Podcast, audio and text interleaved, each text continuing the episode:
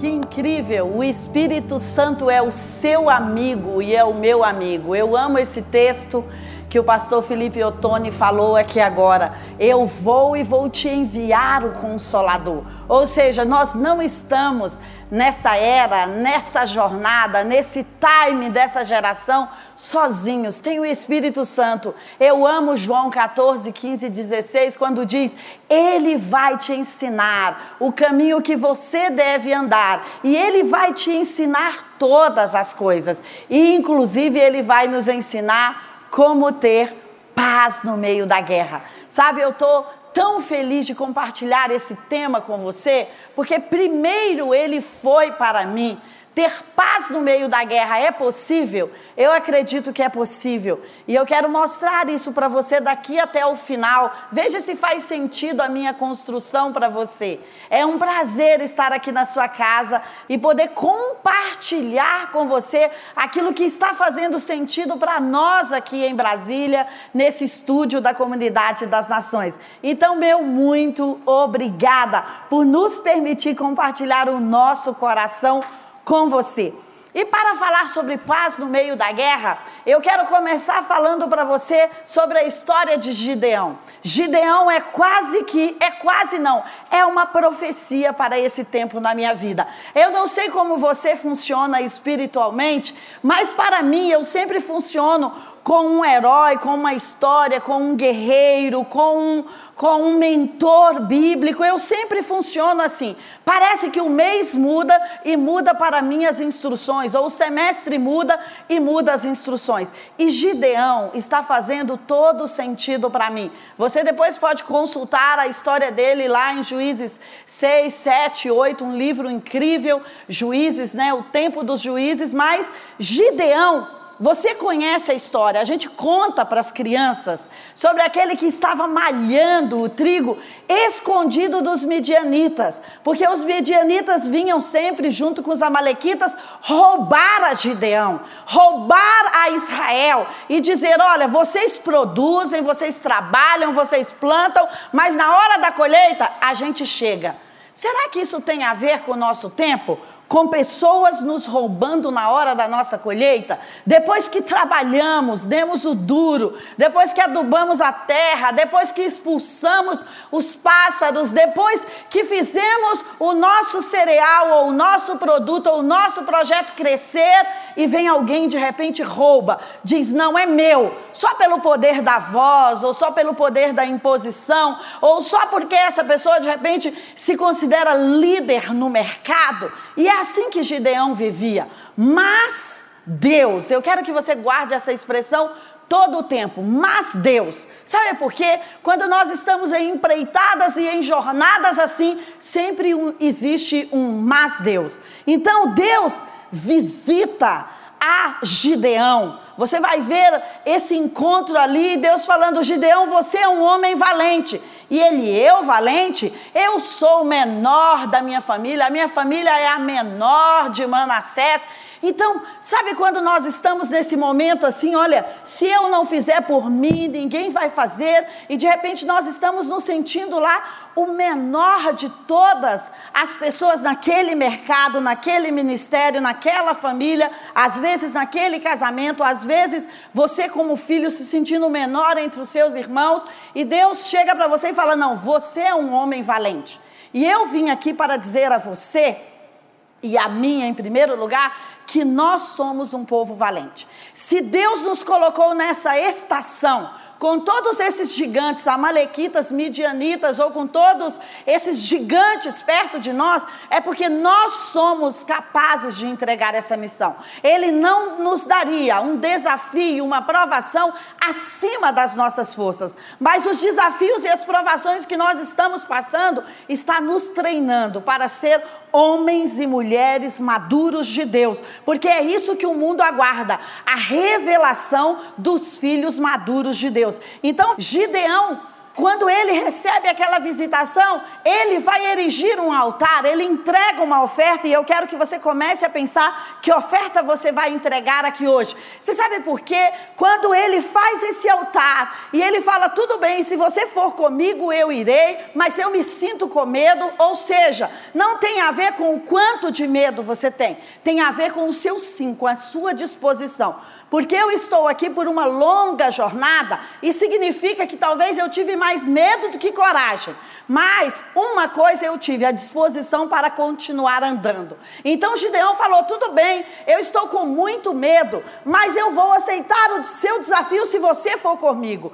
E ele faz um altar. E é tão incrível como fazemos altares. Eu amo ponto de contato, eu amo fazer atos proféticos, eu amo trazer oferta, porque Bíblia diz que ele recebe uma visitação depois desse altar. Então eu acredito que essa é uma tarde que nós vamos fazer um altar, mas já já a gente vai falar sobre isso. Então, momentos de visitação e eu acredito que esse agosto de Deus está sendo um momento de visitação para nós, esse meio do ano, é um momento de drásticas revelações. E é um momento também de drásticas mudanças. Sabe o que ele faz logo que ele é visitado por Deus? Ele quebra com a familiaridade. E eu vim aqui dizer para você que uma das guerras que mais nos mantém sem paz são as guerras familiares. São aquelas guerras que nós estamos lutando por ciclos e ciclos. E ele fala: Eu vou quebrar com os altares que o meu pai trouxe, eu vou quebrar com os altares que estão nessa cidade verdade. Por quê? Porque eu não preciso ficar mais preso a esse ciclo de familiaridade. E muitas vezes nós ficamos presos a um ciclo que nos é familiar, que nos veio por uma empresa, por uma casa, por um ministério, por uma família, por um pai, por uma mãe. Por quê? Porque nós estamos viciados naquilo. Mas a primeira guerra que Gideão enfrenta é essa. Ele fala: Não, eu vou declarar guerra contra isso, eu não concordo com isso. E eu estava aqui debaixo desse governo, mas eu não estou concordando em servir esses ídolos de Baal. E é tão incrível como a cidade toda se levanta contra ele, e o pai dele fala: Tudo bem, deixa Baal vir aqui reivindicar se ele está chateado. Por quê? Porque nós temos que quebrar com os ecossistemas que nos roubam a paz. Existem guerras que nós temos que vencer e declarar, quebrando o que? A familiaridade, aquele ciclo vicioso. E ele precisava enfrentar inimigos mais poderosos do que ele. Mas deixa eu te dizer: enquanto eu não enfrento os meus inimigos familiares, se eu for para a guerra sem entender esse ecossistema, sem entender os inimigos familiares, aquilo que me faz derrotados em alguns ciclos do dia a dia, eu vou enfraquecer na guerra quando a pressão vier, quando o calor da guerra vier. Então, fazer os seus altares internos, ser edificados como colunas fortes, vai preparar a mim e a você para aquele momento quente da guerra. E ele falou: a primeira coisa que eu preciso é fazer essa mudança aqui dentro do meu território. Então, às vezes, nós queremos lutar batalhas lá fora mas nós precisamos lutar batalhas que estão bem perto de nós. Outro dia eu ouvi um especialista dizer, e ele fala: às vezes a gente gasta rios de dinheiro buscando clientes e pagando tráfego e fazendo isso e aquilo, e nós não aproveitamos o nosso ecossistema. Então isso tem duas vertentes. você precisa aproveitar o seu ecossistema e você precisa colocar em alinhamento o seu ecossistema. Porque quando você declara guerra, sobre algo que você não acredita, não vive, está ali sendo um altar de um Deus irregular dentro do seu ecossistema, você sabe o que você faz? Você sara o seu ecossistema, você coloca ordem, você coloca alinhamento. Então, como está o ecossistema da sua família, do seu casamento, dos seus filhos? Talvez você está permitindo coisas que você não deveria permitir. E quando você permite coisas que não deveriam, sabe o que, que acontece? Elas crescem.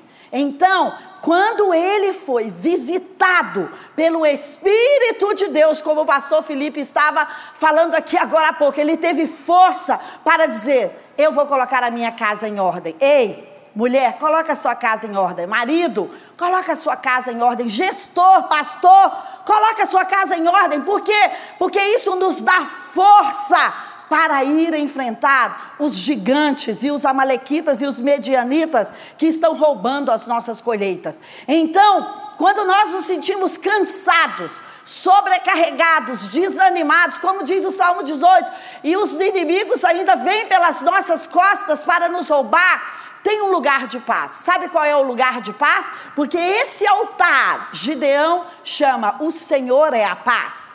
O Senhor é Shalom. O Senhor é aquilo que vai me dar a força e a alegria, como Neemias diz, para eu enfrentar qualquer batalha na minha vida. Então a batalha está densa, intensa, os inimigos estão vindo pelas suas costas, roubando as suas colheitas, e ainda existem altares que não deveriam ter na sua família.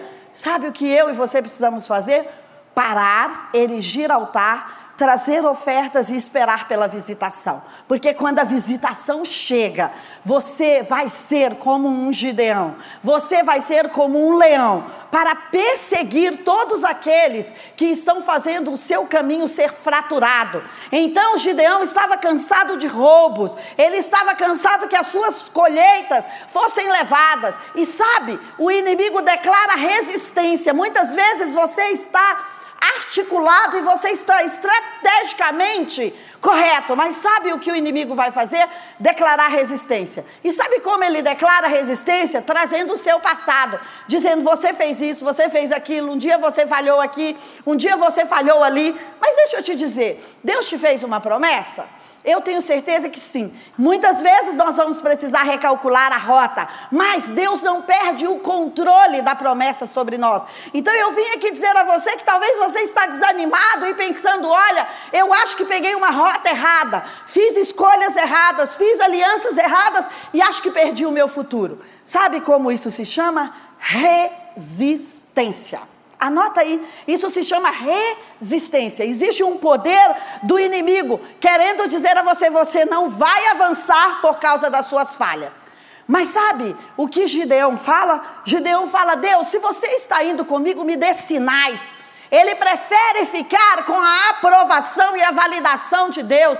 E ele faz os testes deles e você pode fazer o seu.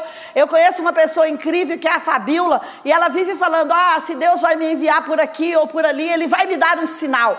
Você tem que ter os seus sinais. Você tem que pedir a Deus e dizer a ele: "Senhor, qual, qual é o sinal sobre essa reunião? Quando a pessoa vai dizer isso, a paz que vai estar dentro de mim, ou então uma estratégia que eu vou sentir confortável? Isso se chama relacionamento. Quando você e o seu pai decidem juntos a estratégia de guerra. E ele está aqui para te ajudar nisso. Eu acho incrível também quando nós pensamos em guerra, nós temos que pensar sobre a perspectiva de Deus.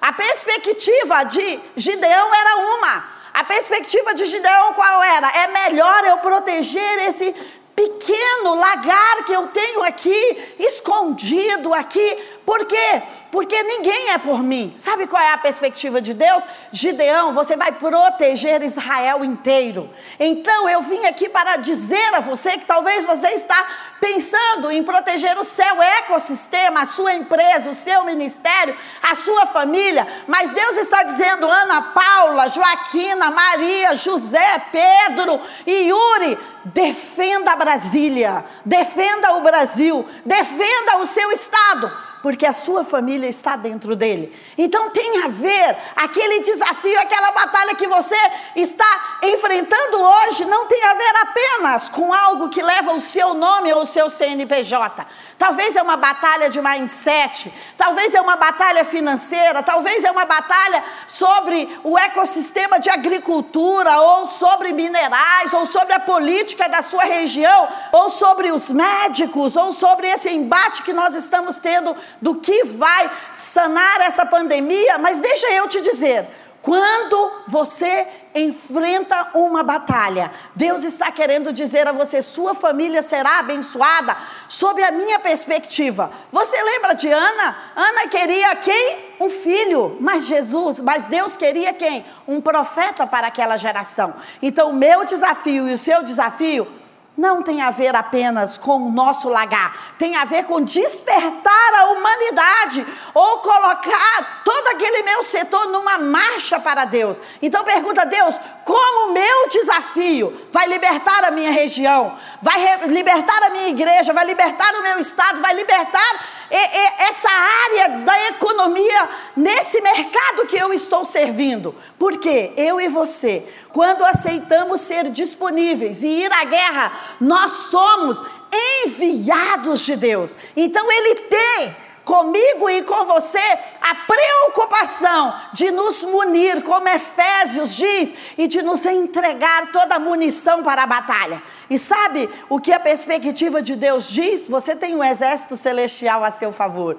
Os anjos estão prontos para atender você. O Espírito Santo está aqui para nos ensinar as estratégias de guerra. Ou seja, eu e você não estamos só. Porque muitas vezes, quando nós estamos abrindo trilha, liderando, sabe, aquele sentimento de solidão bate a porta e você fala, como Moisés: Poxa, eu estou aqui no monte sozinho. Quem vai me ajudar? Quem vai ser meu uro, meu arão? Quem vai me ajudar? Jesus falou: Eu estou aqui chorando lágrimas de sangue, vocês não puderam me ajudar. Deixa eu te dizer, mesmo que você se sinta assim, tem um exército celestial pronto para ir nessa batalha com você, porque é assim que Gideão ganha essa batalha. Tem a ver com você vai se posicionar e você vai tocar trombetas e os céus virá para ajudar você. Eu não vou te contar toda a história de Gideão, fica como dever de casa para você, como ele seleciona os guerreiros que irão com ele, que é uma mensagem incrível, como ele recebe a estratégia final ali, ele ainda está temeroso e Deus fala para ele: Gideão, se você teme, vai lá ouvir o que o arraial dos midianitas, amalequitas e tantos outros estão falando de você. E ele vai e está dizendo: Olha, nós acreditamos que esse pão de cevada é a espada de Gideão. É melhor a gente se preparar. Por quê? Porque existia um exército celestial junto com aqueles 300 guerreiros de Gideão. Gideão e mais os 300. Então, deixa eu dizer a você: a paz tem a ver com invocar a presença de Deus no altar. E as estratégias têm a ver com ouvir a presença por todo o caminho que você vai andar. Quando nós nos colocamos no caminho, quando nós dizemos, eu estou disposto, como Maria diz, faça-se em mim, Senhor, a sua vontade, nós estamos apenas começando uma caminhada. E nós não vamos conhecer todo o plano. Se você for ler aqui Juízes, você vai ver que Deus não disse todo o plano para Gideão antecipadamente. Mas Deus disse: Gideão, eu vou entregá-los na sua mão. Mas o plano vai sendo revelado, a paz e as estratégias vão chegando para nós à medida que nós damos os passos em relação à nossa jornada. Então eu vim aqui para dizer a você hoje que talvez você e eu estávamos paralisados como Gideão pensando no medo, no trauma, na dificuldade, pensando naquilo que nos prendeu até aqui nos ciclos viciosos, pensando na familiaridade que nos prendia, pensando na divergência entre os céus e a terra. Mas sabe, quando eu venho, faço um altar, quando eu venho e estou aqui com você na mesma atmosfera, sabe o que acontece? Os céus se alinham ao meu favor para fazer um grande acontecimento na história da Terra. E eu acredito, como o querido orou aqui no início, 2020 não terminou. E eu acredito que nós vamos receber estratégias dentro de agosto para fazer acontecer, para afastar amalequitas, midianitas, familiaridades, altares de Baal da nossa vida ainda em 2020. Sabe por quê? Quando o 2020 nasceu, a palavra que estava no nosso coração é que esse seria o ano que nós enxergaríamos perfeitamente. E quando você quebra os ciclos familiares, quando você tira os altares que não deveriam estar na sua vida ou no seu ecossistema. Quando você recebe a visitação e Deus limpa os seus olhos, que nós saímos do lugar da covardia para o lugar de nos colocar à disposição de Deus, independente do medo. Gideão, ele tem esse impacto na visão. Ele pensa, eu preciso proteger o meu lagar. E Deus fala para ele: Gideão, eu quero abrir os seus olhos para você proteger todo Israel. E eu acredito, profeticamente, essa palavra está impregnada dentro de mim, que setembro, outubro, novembro, dezembro, restante de agosto, você vai ter uma outra visão e você não vai batalhar apenas para proteger o seu lagar, apenas para proteger o seu ecossistema, não. Você vai chamar amigos e companheiros e vai dizer: Nós temos uma batalha pelo Brasil, nós temos uma batalha de mindset, de revelação, de entendimento, de sabedoria, nós temos uma batalha na política, nós temos um enfrentamento para fazer na cultura, nós temos um enfrentamento para fazer na educação. Vem comigo. E você vai encontrar amigos que irão com você. E sabe como? Ele vence. Ele não vence com grandes espadas a princípio. Ele vence com trombetas. Ele vence com cântaros. E ele vence com tochas. Essa é a perspectiva de Deus. Eu e você estamos pensando que o que vai tirar a nossa empresa desse lugar e nos fazer bilionários talvez seja a aceleração ou o investimento de algum capital estrangeiro ou não. Mas Deus está falando: cadê seu cântaro? E depois você pode estudar sobre isso: cadê sua tocha? E você pode estudar sobre isso: cadê as suas trombetas? Foi assim que a confusão veio por anos. Eu, eu vim aqui para dizer o que é que está na minha vida e na sua vida por anos. Isso aqui não é uma batalha nova. Por anos os medianitas faziam aquilo. Deixa eu te dizer outra coisa: prisão, confinamento tem tempos. Israel foi levado cativo por 70 anos. Eu não sei que cativeiro você e sua família vivem. Hoje eu ouvi um testemunho incrível de alguém dizendo: Olha, na Páscoa você fez um desafio financeiro e eu vivia esse cativeiro financeiro de altos e baixos.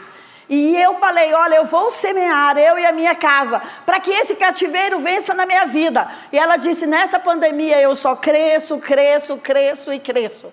Por quê? Porque ela resolveu fazer um altar para vencer um ciclo vicioso. O que está na sua vida, que tem a ver com algo que o seu pai, sua mãe, sua família erigiu, ou os conceitos, ou a religiosidade, ou o medo, ou as alianças erradas. Hoje é esse dia que nós vamos quebrar com isso, sabe para quê? Para avançar. Porque quando o diabo nos prende nessa roda, você sabe o que ele quer fazer? Impedir que o futuro chegue para nós. Mas hoje é o dia que nós vamos depender do altar, da semeadura, para dizer: olha, eu estou aqui me posicionando para receber a visitação e a estratégia de Deus para continuar. Então, deixa eu te dizer: não permita que o diabo te mantenha cativo ele quer manter cativo o nosso destino. Ele quer dizer: olha, você não vai. Sabe uma passagem que eu já falei tanto aqui esse ano sobre esses textos ou sobre essa história, que é Moisés tira o povo do Egito. E o povo prova dos frutos da terra prometida. Mas o ciclo vicioso os faz permanecer no deserto. Mas homens foram naquela terra, voltaram com relatórios positivos. Caleb e Josué, mas todo mundo trouxe o fruto da terra e falou: olha, o fruto é grande, lá realmente manda leite e mel, mas nós não somos capazes, nós não temos força, nós não, não conseguimos depender tanto de Deus, tudo bem a gente ficar aqui na nossa rota do deserto. Eu vim aqui com essa palavra no meu coração para você. Que rota você tem que quebrar na sua vida? Que ciclo vicioso você tem que quebrar na sua vida? Que familiaridade que o seu cérebro sempre te leva para o mesmo pecado, para o mesmo lugar, para a mesma fonte de suprimento errada que você precisa quebrar hoje? Eu vim aqui para clamar a Deus por uma visitação na minha vida e na sua vida para quebrar essas batalhas, essas batalhas cíclicas e para que nós possamos fazer o que? Possuir a nossa herança, porque quando nós estamos andando em ciclo, nós não conseguimos avançar. E a minha herança pode estar ali depois do Jordão, que era o caso deles. e eu não comer o melhor dessa terra que Ele preparou para nós. Então, deixa eu te dizer, independente dos erros, hoje nós estamos aqui para recalcular a rota se precisar. Independente se você errou o caminho, hoje nós estamos aqui para recalcular o caminho. Independente se eu e você ficamos ali presos. Como Gideão, por causa do medo, nós estamos aqui hoje para receber o revestimento. Porque a Bíblia diz que quando ele fez aquele altar, ele recebeu um revestimento de força e ele teve a ousadia de ir. Então, deixa eu dizer outra coisa para você. Quando Deus faz uma promessa a você, é porque Ele está te mostrando uma realidade futura. Aquilo não é será que vai acontecer, não, aquilo é a sua realidade futura. O que, que está passando pela sua mente nesse tempo? Eu imagino que passava pela mente de Gideão: uau, queríamos fazer a festa da colheita, queríamos celebrar, queríamos trazer todo Israel junto, porque eles amam celebrar a festa da colheita e eles não podiam naquela época. Então nós queremos trazer tudo isso à vista, nós queremos celebrar com os nossos filhos, mas não podemos. Qual é a promessa que está na sua mente? Que você fica, esse é meu sonho, essa é minha meta, essa é minha promessa, mas você vê um abismo entre você e ela. Eu vim aqui para dizer a você que hoje nós vamos erigir um altar e Deus vai fazer uma ponte, e aquilo que é promessa é a realidade dele para você. Ele não colocou aquele sonho lá pra, apenas para ficar na ideação, dizendo para você: olha, fique vivendo um mundo paralelo. Quem sabe? Quem sabe? Não. A palavra forte de toda essa história é: mas Deus visita a Gideão e muda todo aquele ecossistema. E eu acredito que hoje é esse dia de alinhamento e da visita dele, que nós vamos começar, sabe o quê? Uma jornada, que nós vamos sair dessa servidão, que nós vamos quebrar tudo aquilo que nos prende nessa estação atual e que nós vamos em frente. Eu tô com você. Se você precisa quebrar coisas na sua vida, eu também preciso. Como essa palavra foi para mim? Como ela me confrontou e eu falei: Uau, eu não posso viver isso mais um ano, eu não posso viver isso mais dois anos. E eu estou com medo também, eu não sei como fazer. Mas sabe como eu me sinto? Visitada. E quando você é visitado, talvez você vá morrer pelo caminho ou pelo processo, é verdade mas talvez você vá libertar muitas pessoas. Mas talvez você vá permitir com que muitos tenham as suas colheitas não roubadas, mas que eles podem desfrutar. Então, sabe, hoje foi um dia de visitação para mim. E eu não vou dizer para você que eu estou com super coragem para os meus desafios. Domingo passado, quando eu terminei aqui, eu falei para o pastor Felipe, ele é um um querido, um Moisés da minha vida. Eu falei para ele: ora por mim, porque eu quero entrar em uma batalha, eu quero dizer sim. Eu já sabia que eu ia falar para você dessa palavra.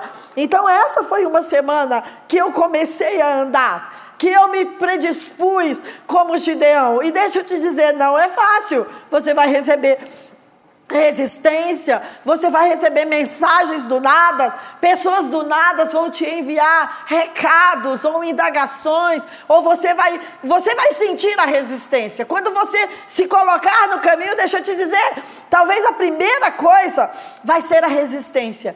Mas sabe o que Deus me falou? Disse: Você já venceu até aqui? Eu falei, claro, Senhor. Ele falou, você lembra como Davi chega para vencer Golias? Eu citei isso aqui domingo passado. Davi chega lá e fala assim: Saul, por que, que eu acho que eu vou vencer Golias? Porque eu venci o urso, porque eu venci o leão. E conta para ele lá ele diz: Olha, quando ele pegava a ovelha, quando ele pegava isso, eu ia lá, arrancava a ovelha, tirava a barba dele, pegava ele pela barba e depois o matava. Então, Davi usa a energia, a, ele usa o seu último testemunho como uma ferramenta para encarar o seu desafio atual. Qual é o testemunho que você tem fresquinho de ontem, de anteontem? Sabe, Deus me fez lembrar de tantos testemunhos que eu já venci. Ele falou: por que você está temerosa ou com medo de ir para essa batalha? Eu te fiz, olha, você venceu isso, você venceu aquilo. Então, sabe o que Deus falou no meu coração? O que vencemos até aqui é a nossa ferramenta para vencer o desafio atual. Por quê? Porque nós já temos uma receita de como fazer esse bolo. O inimigo é o mesmo, é o diabo, não são as pessoas. E é ele que um dia plantou outras resistências na sua vida. Então eu quero te animar. Mesmo que os dias não estejam fáceis, faça a gestão de Davi Olhe para os testemunhos que já estão na sua vida, de quando você não tinha nada e aquele dinheiro apareceu de repente, ou você conseguiu aquele emprego, de quando você precisava se casar e o suprimento veio, de quando você teve câncer e Deus curou você, de quando você passou aí pelo Covid e estava temeroso porque você tinha outros problemas que poderia é, comprometer você e você está aqui. Então eu vim aqui te animar, como Deus animou a mim, e dizer: olha, o seu último testemunho, os seus últimos testemunhos, é a munição de guerra para esse desafio agora. Você não precisa se intimidar, você precisa se levantar, se colocar de pé, porque quando você se colocar de pé, o exército celestial vai se unir a você. E esse desafio vai ser engolido e essa resistência vai ser quebrada. Então eu vim aqui para dizer a você que, independente do seu desafio, mas Deus fará algo por você. Olha só o que está escrito aqui no capítulo 6. Você não precisa abrir a sua Bíblia. No capítulo 6 de Juízes diz assim: Então Gideão edificou ali o altar ao Senhor e lhe chamou: O Senhor é a paz. Ainda até o dia de hoje, esse altar permanece ali em Ofra. E antes Deus disse para ele: Olha, você não precisa temer, você não vai morrer. E eu vim aqui para dizer a você isso: você não precisa temer. Nós não vamos morrer sucumbidos e nem vamos deixar a nossa colheita para os medianitas e amalequitas. Eu acredito que hoje eu e você estamos nos encontrando com Deus. E sabe como ele faz aquele altar? Ele traz uma oferta sacrificial. Ele fala para o anjo: Olha, você está me dando todas essas instruções. Eu quero ir para a guerra, mas antes de ir para a guerra, eu vou plantar um sacrifício aqui. E a Bíblia diz que quando ele planta esse sacrifício, vem uma visitação. Você lembra disso em Salomão também? Salomão planta um sacrifício e vem uma visitação. E ele recebe as estratégias para governar aquele grande povo. Então, quando ele veio e plantou a sua semente sacrificial, ele recebeu aquilo que ele precisava, a coragem, a ousadia, apesar do medo, para ir. Então eu quero dizer a você que eu e você vamos plantar uma semente hoje. No início dessa semana, quando essa palavra chegou para mim, eu erigi meu altar na segunda-feira. Então eu estou aqui falando para você que eu já plantei uma semente segunda-feira, porque eu comecei a viver essa palavra segunda-feira. É assim comigo, quando eu quero te trazer algo aqui, geralmente eu já estou vivendo essa palavra cinco, seis dias. É assim comigo. Então eu plantei meu altar na segunda-feira e deixa eu te dizer, eu recebi uma paz, eu recebi uma alegria, como Neemias diz, para prosseguir.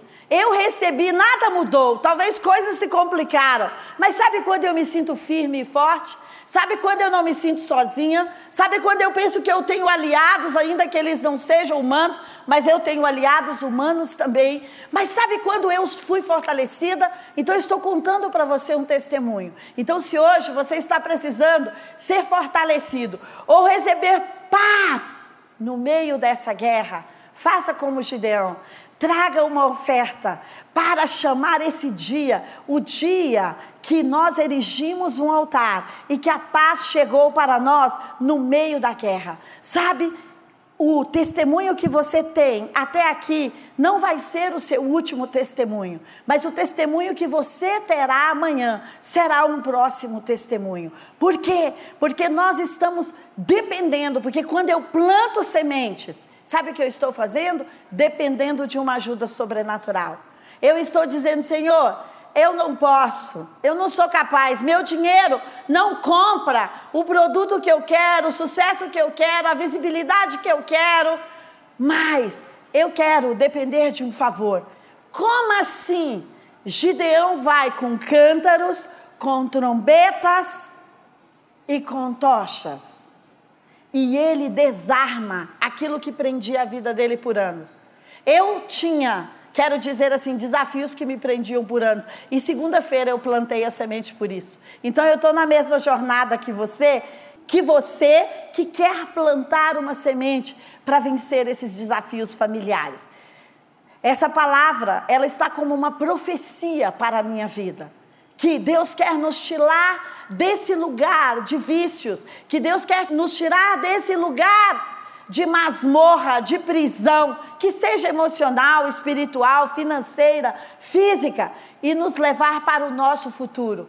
E que o diabo todo dia bate na nossa porta com mensagens querendo nos parar. Mas quando nós trazemos o sacrifício, sabe o que a gente faz? A gente alinha a promessa com o nosso hoje. O sacrifício é essa ponte que alinha a promessa com o nosso hoje. E eu acredito que você vai vir nessa jornada comigo, porque eu a comecei segunda-feira, alinhando a minha promessa com o meu hoje através de um sacrifício e sendo visitada pelo Espírito Santo com a força para prosseguir. Você lembra? O fruto do Espírito é amor, alegria e paz.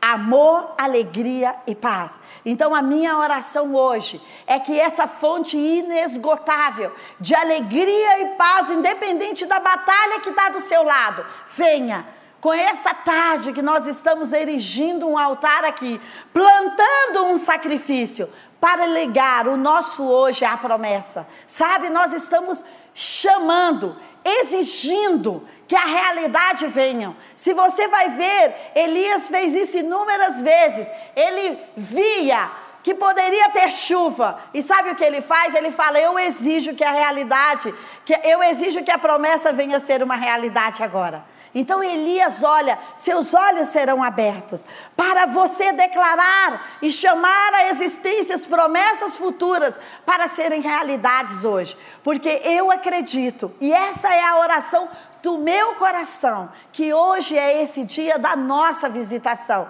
e que nós não vamos precisar esconder as nossas colheitas, que nós vamos precisar ser que nós vamos poder ser tochas e iluminar as cidades. Sabe, a história de Gideão termina com as pessoas dizendo: por favor, governe sobre nós. E ele fala: Não, eu vim aqui fazer uma missão, libertar o povo de Israel. Então você não está aqui apenas para libertar a sua vida financeira, mas você está aqui para libertar talvez um braço da economia, talvez um braço da sua família. Seu sacrifício hoje vai acessar a esse lugar de força para você batalhar não só pelo seu lagar, mas para você batalhar pela sua cidade e pela sua família.